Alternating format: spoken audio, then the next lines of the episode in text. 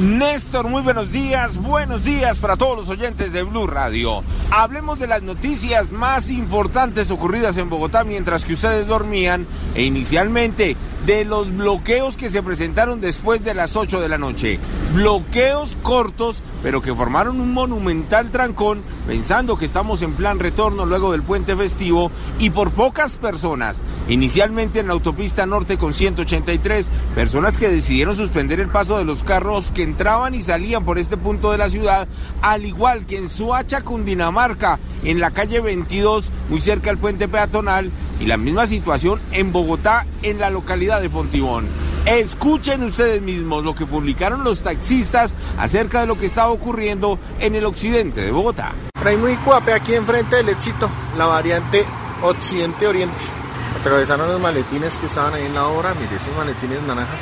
Cuatro desgraciados pelagatos atravesaron los maletines ahí y ese trancón que se está formando de ahí para. Debido a estos bloqueos, repito, que fueron cortos, el trancón se extendió hasta esta madrugada. A esta hora nos encontramos sobre la avenida Primero de Mayo, frente al Hospital de Kennedy, donde decenas, decenas de personas están saqueando las casas que fueron abandonadas o que se encuentran vacías por la construcción de la primera línea del metro. Los habitantes de ese sector no saben qué hacer porque hay muchas casas que están habitadas e infortunadamente en medio de estos saqueos, los delincuentes aprovechan y se están robando las cosas de los que aún viven en este punto de la localidad de Kennedy. Escuchen ustedes mismos a los residentes de esta zona del suroccidente de Bogotá. Preocupados porque hay muchos locales que están desocupados y nosotros tenemos un taller de motos y estamos preocupados.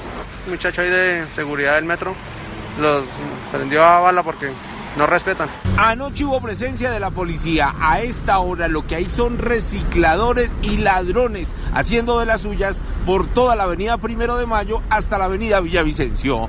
Eduard Porras, Blue Radio.